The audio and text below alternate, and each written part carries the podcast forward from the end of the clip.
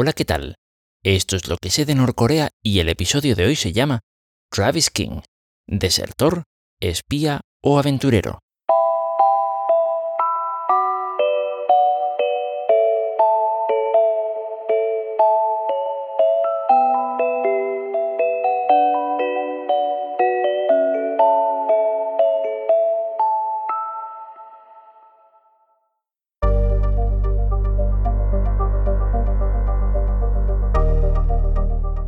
El 18 de julio de 2023, todos nos quedamos un poco sorprendidos con la noticia de que un soldado estadounidense llamado Travis King había conseguido saltar nada más y nada menos que a Corea del Norte a través de la, bueno, del área de seguridad conjunta.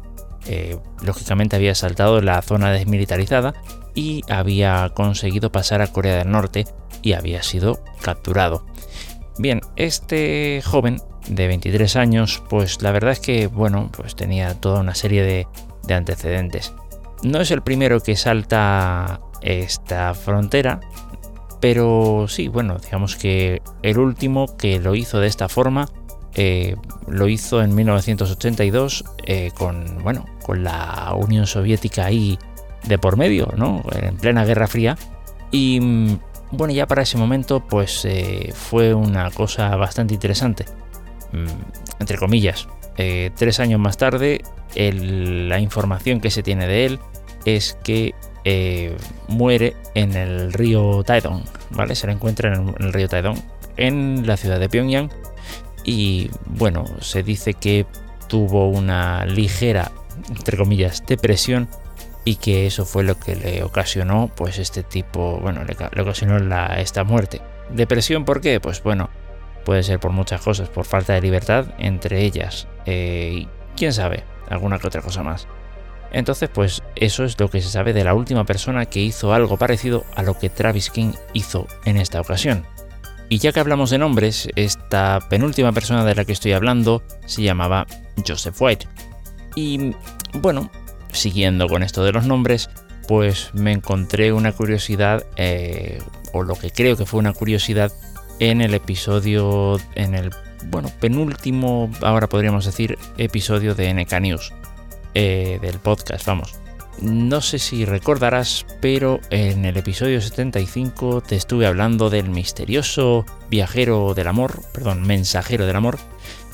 Y básicamente parece que ese misterioso viajero tiene un nombre y por lo menos en, el, en este podcast, en el minuto 36 aproximadamente, se mencionó, o creo que se mencionó, se trataba de Miles, ¿vale? Ese es el nombre, no dijeron nada más, hicieron referencia a su caso y hicieron referencia al nombre, cosa que en esa serie de episodios que publicaron en su momento en NK News, pues no hicieron, ¿vale? Así que bueno, quién sabe, a lo mejor ahora puede ser interesante conocer un poquito más sobre esa persona anónima. Pero volviendo con Travis, pues bueno, a él le ocurrió lo siguiente.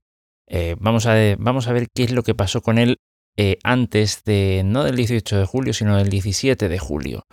El, antes del 17 de julio, el año pasado, 2022, eh, entre mediados finales del año pasado, pues Travis tuvo un altercado en una discoteca de Seúl en la que dio varios puñetazos a una persona. Por esta acción se le, se le encarceló durante 50 días, creo recordar, aunque algunos medios dicen 47. Eh, pero sí, está la cosa ahí, entre 47 y 50 días. Eh, pasado ese tiempo, en un par de semanas, volvió a tener algún problema con alguien y la policía lo, trató de interrogar, a lo que él puso resistencia, se le, metió en el, se le metió en un coche de policía y mientras lo llevaban a, supongo que a comisaría, pues empezó a dar de patadas al coche y, vamos, hizo destrozos en, una, en, la puerta, supongo que trasera, del coche. Hecho por el cual, si no recuerdo mal, tuvo que pagar 40.000 dólares o el equivalente de 40.000 dólares de multa, ¿vale?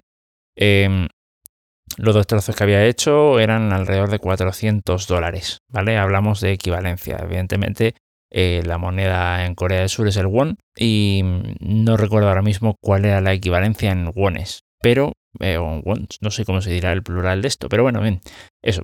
Resulta que a partir de ahí empezado la cosa a, torcerse bastante. Eh, básicamente, pues se lo iba a, no sé si a licenciar o a relevar, no sé cómo se diría esto en el, en el lenguaje militar, se lo iba a relevar de, digamos, sin honores en Fort Bliss, que es su base, la base militar de donde venía, en Texas, ¿vale? Entonces, a partir de ahí, ahí algo le tuvo que haber pasado por la cabeza. Eh, el caso es que ocurrió lo siguiente. El día lunes 17, eh, bueno, pues eh, dos funcionarios, supongo que estadounidenses, militares, lo acompañan al aeropuerto para que se dirija a Estados Unidos a, pues eso, a ser relevado sin honores de su cargo, de su bueno, rango, bueno, no sé si tenía rango, de soldado. Insisto, no, no estoy demasiado eh, no estoy demasiado puesto con esto de, lo militar, pero vamos. Em, sí, que básicamente lo iban a, lo iban a relevar sin eh, honores, ¿vale? Entonces, básicamente con, con eso en mente, esa, bueno, lo acompañan hasta donde pueden acompañarlo, que es hasta la zona de embarque. No pudieron acompañarlo hasta la puerta de embarque del avión y asegurarse de que entraba y no salía hasta llegar a Estados Unidos. Entonces, nada, en ese momento, pues él aprovechó, Travis, para decirle a la persona que estaba ahí en el, digamos, para, para controlar el tema de los pasaportes en el avión, pues que no encontraba su pasaporte. Entonces, eso hace que eh, tenga que venir eh, eh, personal del aeropuerto para hacerle, digamos, el recorrido inverso, es decir, para sacarlo de la zona de embarque y devolverlo, pues pasando por inmigración o por donde corresponda, a, digamos, ya a, no sé si decir territorio surcoreano, porque todo es territorio surcoreano, pero vamos, tú me entiendes, sacarlo, sacarlo de, la zona de embarque, porque para entrar ahí tienes que haber pasado por el control de inmigración o de emigración, no sé, bien, eso. eso. Eh, vamos, entonces, em, ya con eso eh, nos queda claro que ya consiguió escapar. Ahora, lo que ocurre es que al día siguiente eh, se consigue meter en un tour de, digamos, de estos tours eh, privados que te llevan por la zona, bueno, por el área de seguridad conjunta, ¿vale? Por Panmunjom. El, digamos, Corea del, la división entre Corea del Norte y Corea del Sur no está en el paralelo 38, eso es previo a la guerra de Corea, sino que fue una división que después surgió, pues sí, después de la guerra, digamos que le dieron al botón de pausa, por decirlo de alguna forma, con el, con el acuerdo de armisticio y dijeron, a la mira, pues allí donde eh, hemos llegado a tener influencia, tanto por tu lado como por el mío, pues ahí nos quedamos y nos quedamos quietos parados y a partir de ahí trazamos, trazamos una línea y, dos kilómetros para el norte es la zona de amortiguación que te corresponde a ti y dos kilómetros para el sur es la zona de amortiguación que me corresponde a mí. Pero eh, si bien es cierto que en todas partes hay pues eso eh, todo tipo de elementos de seguridad, alambres, de púas, de, bueno, de todo. Minas, vamos, que no habrá, ¿vale? Eh, eh, si bien es cierto que eso ocurre así en, toda, en todas partes, en la, bueno, no sé si es aldea o qué, Panmunjom, em, no ocurre eso, sino que de hecho los soldados que están ahí vigilando, tanto por un lado como por el otro, actualmente no están ni siquiera armados. Hace hasta creo que en principio del año 2000, no me acuerdo cuándo se firmó el, el acuerdo militar global, global, no sé cómo traducir esto al, al español, sería el Comprehensive Military Agreement. Em, hasta ese momento, pues sí, los soldados de ambos lados estaban armados, pero ahora no.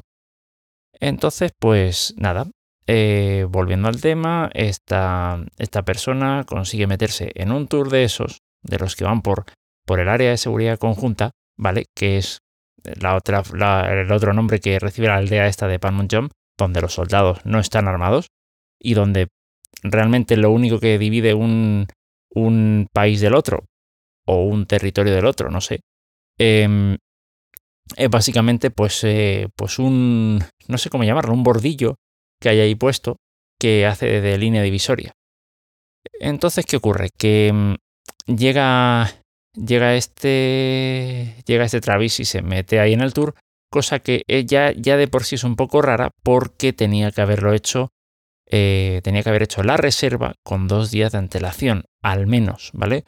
He estado escuchando algunos, algunos, bueno, por ejemplo, el podcast de Gabriel Choi, donde dice que tiene que ser una semana. según los de NK News, eh, habla de como mínimo 48 horas. Em, entonces ya ahí la cosa está un poco rara, ¿no? ¿Cómo consigue meterse de un día para otro eh, en un tour de este tipo, de, de, estas características? No, no está claro. No está claro en absoluto. Pero entre las hipótesis que se, que se manejan, eh, sobre todo en el podcast que estuve escuchando este del que te estoy hablando de NK News, pues nada, se maneja la posibilidad de que hubiera, eh, a ver, decían que ante ciertas excepciones, pues las empresas como que hacían la vista gorda y te decían, mira, yo te dejo entrar al autobús que te lleva al que te llega a Panmunjom, que te lleva a Panmunjom y digamos si por lo que sea no te hacen control de identidad porque eso lo hace creo que era el comando de las Naciones Unidas, vamos, un, organismo militar o un ente militar dependiente de, Naciones Unidas, eh, si no te hace el control de identidad y pasa el autobús y ya está, pues mira, eso que te llevas y ya está. Pues puede haber sido que haya tenido esa suerte de haber podido pasar sin necesidad de que le hicieran el control de identidad. ¿Vale? Entonces, bueno, consigue pasar, llega ahí al punto en el que ya puedes cruzar y tal, y de pronto echa a correr. Echa a correr y, y, además parece que hay testigos que decían que echó a correr, digamos, echando como una carcajada, ¿vale? Eh, intentaron detenerlo, pero claro, no puedes saltar la frontera junto con él eh, para que te expongas a veto a saber qué. ¿Y qué es ese veto a saber qué? Bueno, pues eh, se fue a un edificio que hay enfrente, en el lado, en el lado norcoreano, que es el pabellón Panmun o Panmunjak, ¿vale? intentó abrir una puerta, no, le, no lo consiguió y pues nada, Evidentemente no le dispararon, no había no hay soldados armados, pero sí que lo capturaron, lo metieron en una camioneta y se lo llevaron pues a toda pastilla y ya está.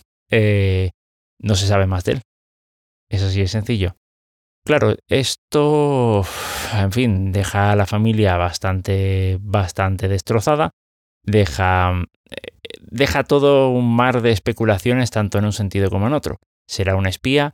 ¿Será que realmente todo esto de, los, eh, los problemas que, que tiene, que, que, tuvo los altercados y tal, pues digamos que valieron como una tapadera. Le habrán dicho, pues yo qué sé, oye, eh, con lo mal que lo has hecho tienes dos opciones. O, o te vas de vuelta a casa, no, no quiero, pues bueno, pues si no te quieres ir de vuelta a casa, pues ayúdanos con esto. Em, vas a hacer esto, esto, esto, o a lo mejor ni siquiera le dijeron nada.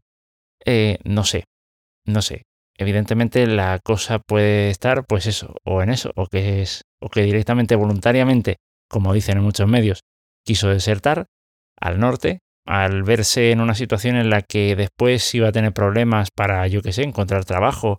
Si dices que eres un soldado que ha sido relevado sin honores y tal, pues eh, dices, pues hombre, como que, como que a lo mejor no te contratan, yo qué sé. Puede haber muchas cosas y yo qué sé, se le ocurrió saltar eh, a Corea del Norte. Cabe destacar que mm, no sé si por alimentar el morbo o porque desde NK News se insistía bastante en esto de que, bueno, que a lo mejor este chico tenía algún desorden mental, algún problema de salud mental, o quién sabe, a lo mejor alguna discapacidad eh, intelectual. Mm, no me lo creo sobre todo porque si tuviera algo así, dudo mucho que lo pusiesen en el ejército. Em, y esto evidentemente pues eh, llega a la parte en la que ya no es tan gracioso todo esto, ¿no? Cuando uno ve que puede estarle o que puede llegar a ocurrirle a un chico así, eh, digamos, joven, con la vida por delante, em, quién sabe, uno dice, eh, qué parte lo está utilizando, realmente lo que está haciendo o lo que hizo es de su propia voluntad, em, ¿qué, ¿qué está pasando? Realmente a mí en la todo lo que tiene que ver ahora con lo de la guerra de Ucrania me ha abierto bastante los ojos sobre lo que pasa eh, con Corea. Y al final no hay que olvidar que esto es una guerra. Y Aquí la gente pues utiliza lo que haga falta pues para defender cada uno su posición. ¿Qué posición será la buena o la que no? qué posición es la aceptable o no. ¿Quién empezó la guerra de Corea? fue fue Corea, fue digamos el, sí, bueno, lo que hoy se conoce como Corea del Norte o fueron Corea del Sur con apoyo estadounidense. Mm, no se sabe.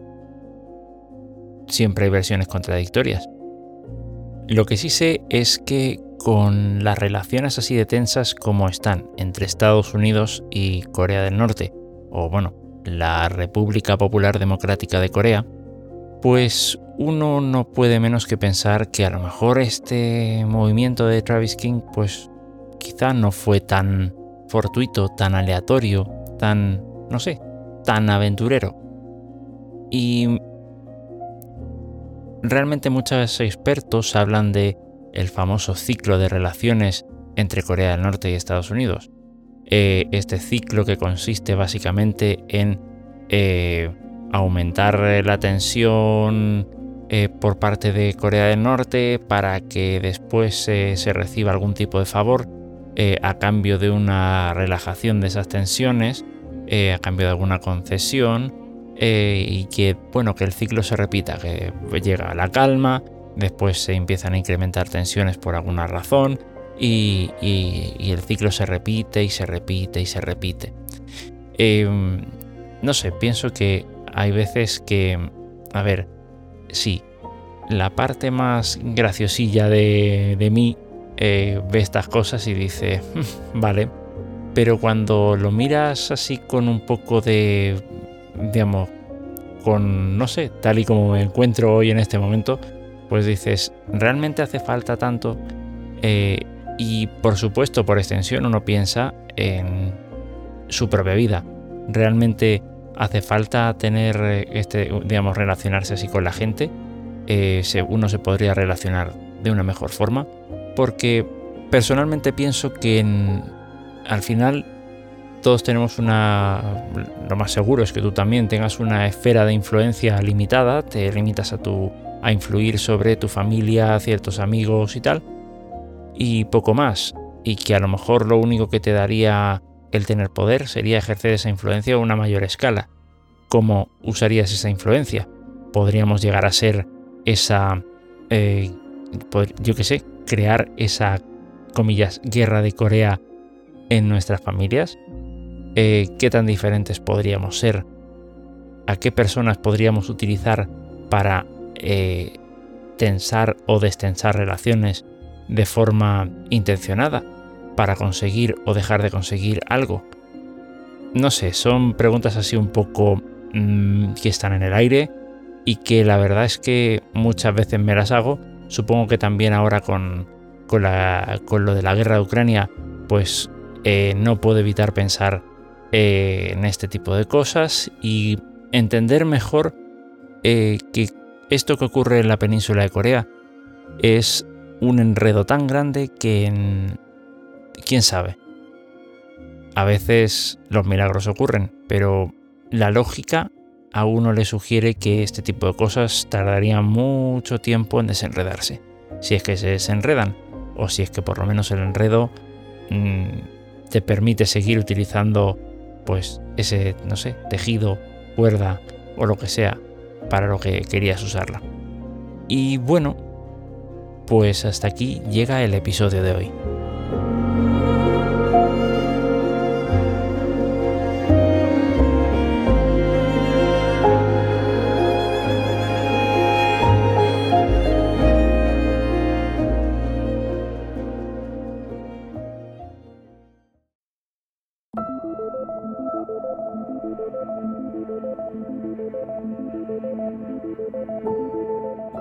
En este episodio hemos contado con la música de Gregor Kendall, FSM Team y Scott Buckley. Puedes repasar las notas del episodio para obtener más información sobre todos los recursos empleados en el mismo. Lo que sé de Norcorea es un podcast independiente, y para que siga siéndolo tu participación es imprescindible. Si quieres colaborar de alguna forma con el proyecto o simplemente hacer un comentario o sugerencia, puedes mandar un correo electrónico a marcolinostyle.gmail.com. También puedes participar en el grupo de Telegram. Búscalo como Lo que sé de Norcorea. Muchas gracias por escuchar y nos veremos en el próximo episodio.